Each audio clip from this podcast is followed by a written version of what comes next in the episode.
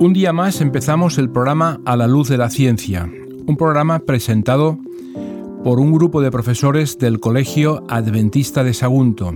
En esta ocasión les hablaremos María José López, ¿cómo estás? Muy bien, Joan. Y un servidor, Juan Duc. Hace unas eh, semanas, eh, el profesor David Bueno, de la Universidad de Barcelona, publicó un artículo que nos pareció interesante eh, para poder hablarlo y comentarlo aquí en nuestro programa.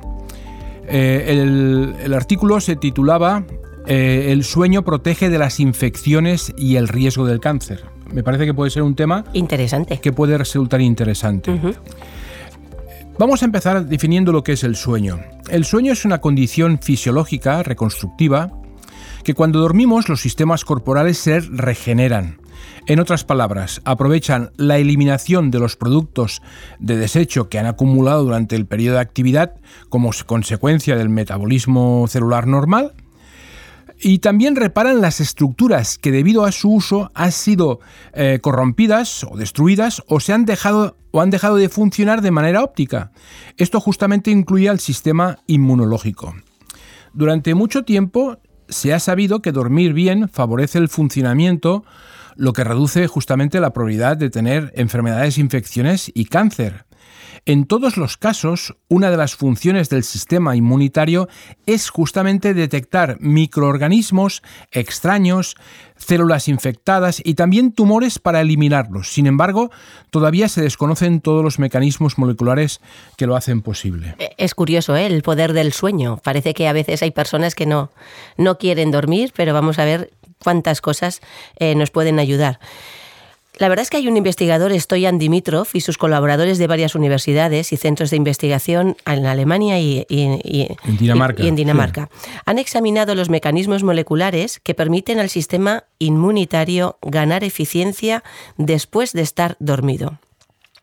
Mientras dormimos, algunas células del sistema inmunitario aumentan la producción de algunas moléculas que les ayudan a adherirse a esas células infectadas o al tumor, y esto las hace más fáciles de eliminar. ¿Eh? Como comentabas, pues mientras dormimos desechamos células que son malignas y, o tóxicas o, o, que son simplemente pues, de desecho y entonces pues estas moléculas se adhieren cuando hay células del tumor. Los investigadores también han visto que algunas condiciones fisiológicas, como el estrés, hacen justo lo contrario, lo que ayuda a explicar por qué las situaciones de estrés favorecen ciertas patologías. Estos resultados pueden ayudar a diseñar nuevas estrategias farmacológicas que aumentan la eficiencia del sistema inmunitario en casos de infecciones persistentes o procesos cancerosos. El sistema inmunitario eh, consiste en un conjunto de mecanismos celulares y moleculares que nos ayudan a proteger y deshacernos de los organismos patógenos, así como de las células tumorales. Uno de esos mecanismos implica el reconocimiento específico de las células que se van a eliminar. Esto es responsable de un tipo específico de glóbulos blancos llamados linfocitos T que se encuentran en la sangre y en el sistema linfático, desde donde pueden salir y penetrar en la mayor parte de los tejidos del cuerpo para identificar justamente las células que deben ser eliminadas. Primero reconocen las células a través de proteínas que forman parte del llamado complejo de histocompatibilidad y se utiliza porque los linfocitos T y otras células del sistema inmunitario pueden diferenciar lo que es propio de lo que no lo es y entonces necesita ser eliminado. Una vez que han sido reconocidos, deben unirse para eliminarlos. Esta unión se produce a través de otras proteínas que los linfocitos T tienen en la membrana. Generalmente se les llama integrinas. E, en este artículo, Dimitrov y sus colegas examinaron a las personas afectadas por el citomegalovirus, un tipo de virus del herpes que es muy persistente que infecta las células de las glándulas salivales. En un primer experimento les permitieron mantener un ritmo normal de sueño a esta gente y luego los mantuvieron despiertos durante más de 24 horas. En dos casos se recogieron muestras de sangre eh, a intervalos regulares y analizaron la, la producción de integrinas para cada persona.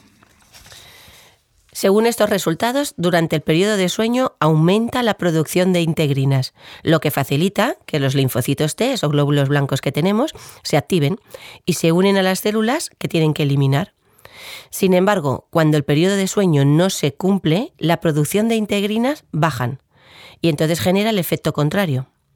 Para ver el origen de esta disminución, los investigadores analizaron qué otras alteraciones fisiológicas fueron causadas por la falta de sueño, especialmente a nivel hormonal. Eh, cuando justamente cuando dormimos adecuadamente aumenta el nivel de varias hormonas, entre las cuales se destaca la adrenalina. La adrenalina es una hormona activadora que segrega eh, en cantidades particularmente altas en situaciones estresantes. Esta hormona, junto con otras que también se producen en las mismas situaciones, inhibe justamente la producción de integrinas, las proteínas que los linfocitos T utilizan para unir las células infectadas y las tumorales, lo que dificulta eh, justamente eh, la, la efectividad para eliminarlos. Por esa razón, por ejemplo, las personas que sufren de herpes labial tienden a tener recaídas en periodos de estrés. Así que cuando no dormimos es cuando estimulamos más la adrenalina y con esas consecuencias. Las conclusiones de este estudio son diversas y todas relevantes para la salud. Por un lado, señalan una vez más la importancia de dormir correctamente para favorecer un estado general de buena salud.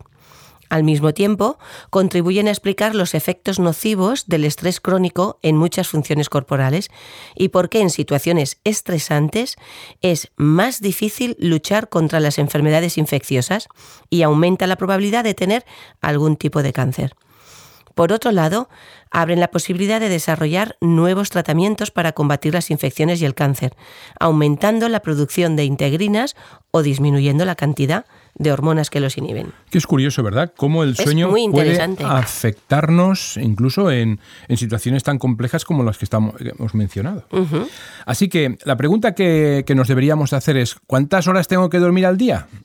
Cada uno dormimos diferentes horas, dependiendo a veces de, nuestros tipos de trabajo, situaciones que vivimos, ¿no? De la edad también influye mucho. También influye. Eh, nuevos estudios sugieren que no son necesarias tantas horas como se creía y que dormir demasiado puede ser un síntoma de un problema de salud grave. A veces pensamos que cuanto más duermes mejor, pero bueno, hay unos límites. Todo el mundo sabe que dormir bien es necesario. Y dormir bien no solo significa dormir un número suficiente de horas, sino para lograr justamente un sueño reparador. No es solo una cuestión de cantidad, sino de calidad. ¿Cuál es la cantidad correcta? ¿Cuántas horas tengo que dormir al día? Hasta ahora siempre habíamos eh, puesto una cifra redonda de 8, horas, más o menos. Ahora, sin embargo, los nuevos estudios dicen que no es necesario dormir tanto y que además un adulto que duerme más de 8 horas al día puede estar dando señales de que tiene un problema de salud. Suele pasar, ¿no? Cuando una persona está enferma, que tiene ganas de, dormir, más tiempo, ¿eh? pues, mm, va relacionado. Los médicos han llegado a conclusiones que, de que es posible tener una vida saludable durmiendo un poquito menos.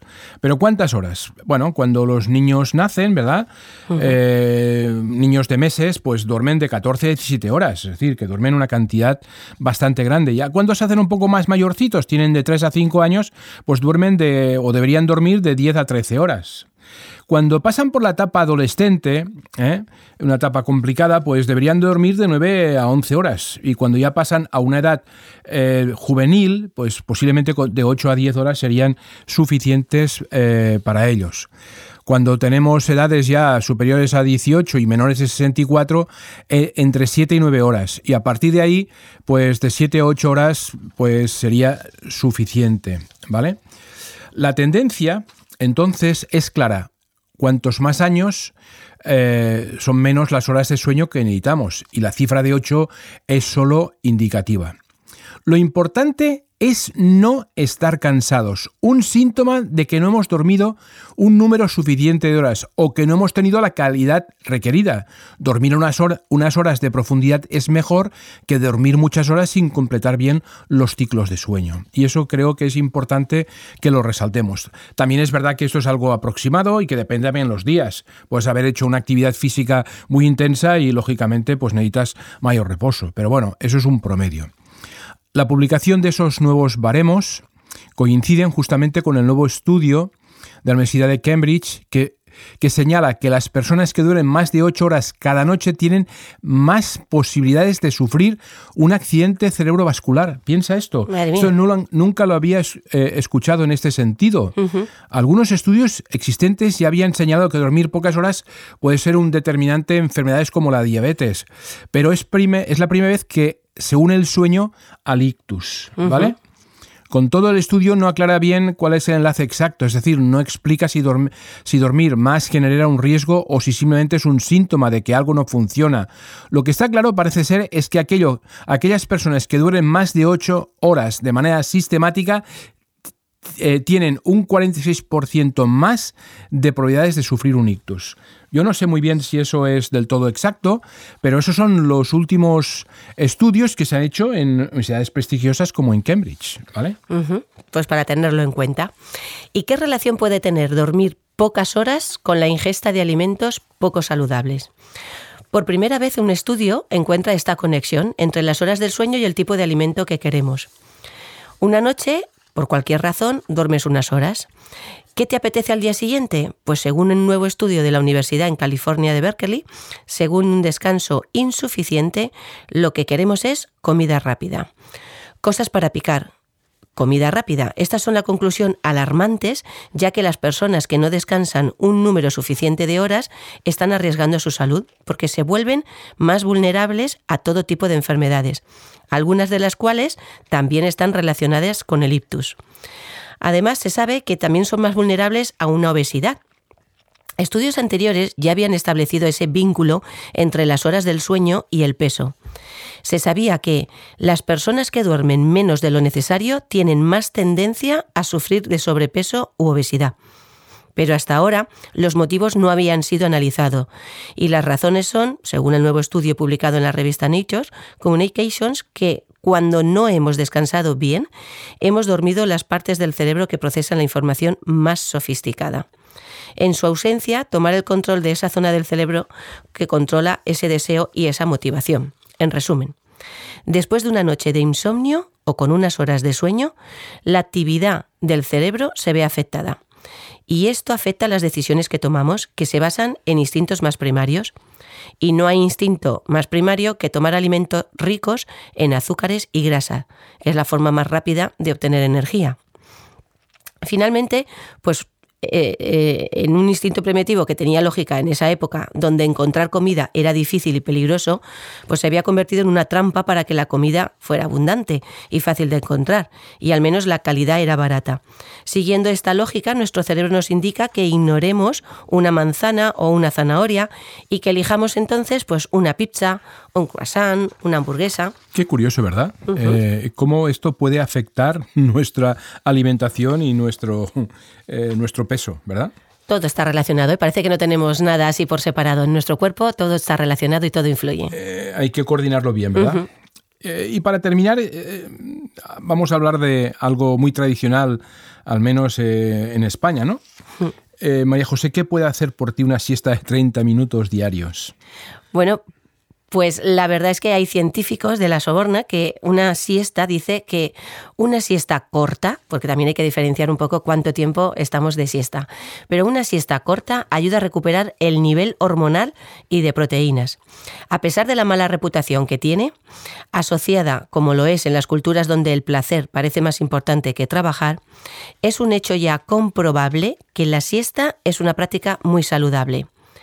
Esto ya se sabía, pero ahora un nuevo estudio dirigido por investigadores de la Universidad Parisina de la Soborna se ha concretado ya que beneficia la siesta a nuestra salud. La respuesta es que ayuda a recuperar el nivel normal de las hormonas y proteínas implicadas en funciones corporales importantes. El, el, estudio realizado es muy pequeño, en términos de participantes, solo 11, pero sus autores están convencidos de que los resultados son extrapolables a toda la población. Estos 11 hombres sanos y jóvenes durmieron solo dos, solo dos horas una noche. Al día siguiente presentaron un nivel muy alto de la noradrenalina. El resultado, aumento de la frecuencia cardíaca, de la presión arterial y glucosa un cóctel que se lanza en situaciones estresantes y es especialmente peligroso. Además, presentaron un nivel muy bajo de la interleucina 6, una proteína responsable de la lucha contra el virus. Sin embargo, después de una siesta corta de unos 30 minutos, tanto los niveles de hormona como los de la proteína habían vuelto a la normalidad en todos los participantes del estudio. La conclusión del equipo científico es evidente. Eh, la siesta ayuda al cuerpo a recuperar los sistemas necesarios para la actividad neurológica, endocrina e inmunológica adecuada. Dormir poco aumenta el riesgo de tener obesidad, diabetes, hipertensión y depresión. Además, las personas que duermen poco son menos productivas en el trabajo y son más propensas a sufrir accidentes. Sin embargo, un porcentaje importante de la población duerme menos de las horas necesarias, como resultado de este modelo de vida o a veces problemas físicos. En este segmento, que podría beneficiarse de los efectos restauradores de una siesta, concluye el estudio que apunta específicamente a los beneficios que dormir por la tarde tiene para los trabajadores nocturnos. Bueno, son eh, diferentes impresiones, diferentes estudios ¿eh? sobre el sueño y que nos parece algo a comentar en este programa. Yo tenía un amigo, Joan, que me acuerdo cuando estudiábamos que decía que dormir era una pérdida de tiempo. Él decía, ¿por qué existe el dormir? No necesitamos dormir. De hecho, voy a ir reduciendo horas para aprovechar más el día y poder hacer más cosas.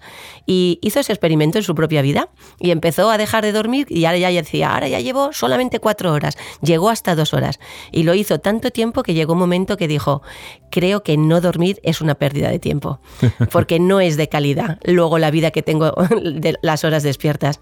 Así es que parece que ya tenemos todo un diseño en nuestro cuerpo donde nos han puesto que tienes que vivir, pero por la noche, como hemos leído, se reparan nuestras estructuras, se eliminan muchas sustancias y quién sabe, nuestro diseñador pues ha pensado que esta es la mejor forma que tenemos. Muy bien, eh, pues la verdad es que es una experiencia interesante y nosotros queremos acabar siempre con un pensamiento y hemos pensado que un momento importante que aparece en los evangelios es eh, la oración de Getsemaní. Eh, veréis por qué digo esto. Entonces Jesús llegó con ellos al lugar que se llama Getsemaní y les dijo, Sentaos aquí mientras voy allí a orar. Llevó a Pedro y a los dos hijos de Zebedeo y empezó a entristecerse y a angustiarse en gran manera. Entonces Jesús les dijo, Estoy abrumado de tristeza hasta el punto de morir. Quedaos aquí y velad conmigo. Se adelantó un poco, cayó con su rostro en tierra y oró, Padre mío, si es posible pase de mí esa copa, sin embargo no sea como yo quiero, sino como quieras tú. Entonces dice que volvió a sus discípulos y los halló durmiendo, y dijo a Pedro, ¿no habéis podido velar conmigo ni una hora? Por segunda vez se apartó y oró diciendo, Padre mío, si esta copa no puede pasar de mí sin que yo la beba, hágase tu voluntad. Volvió y otra vez los halló dormidos porque sus ojos estaban cargados de sueño. Dejándolos, se apartó de nuevo y oró por tercera vez, repitiendo las mismas palabras.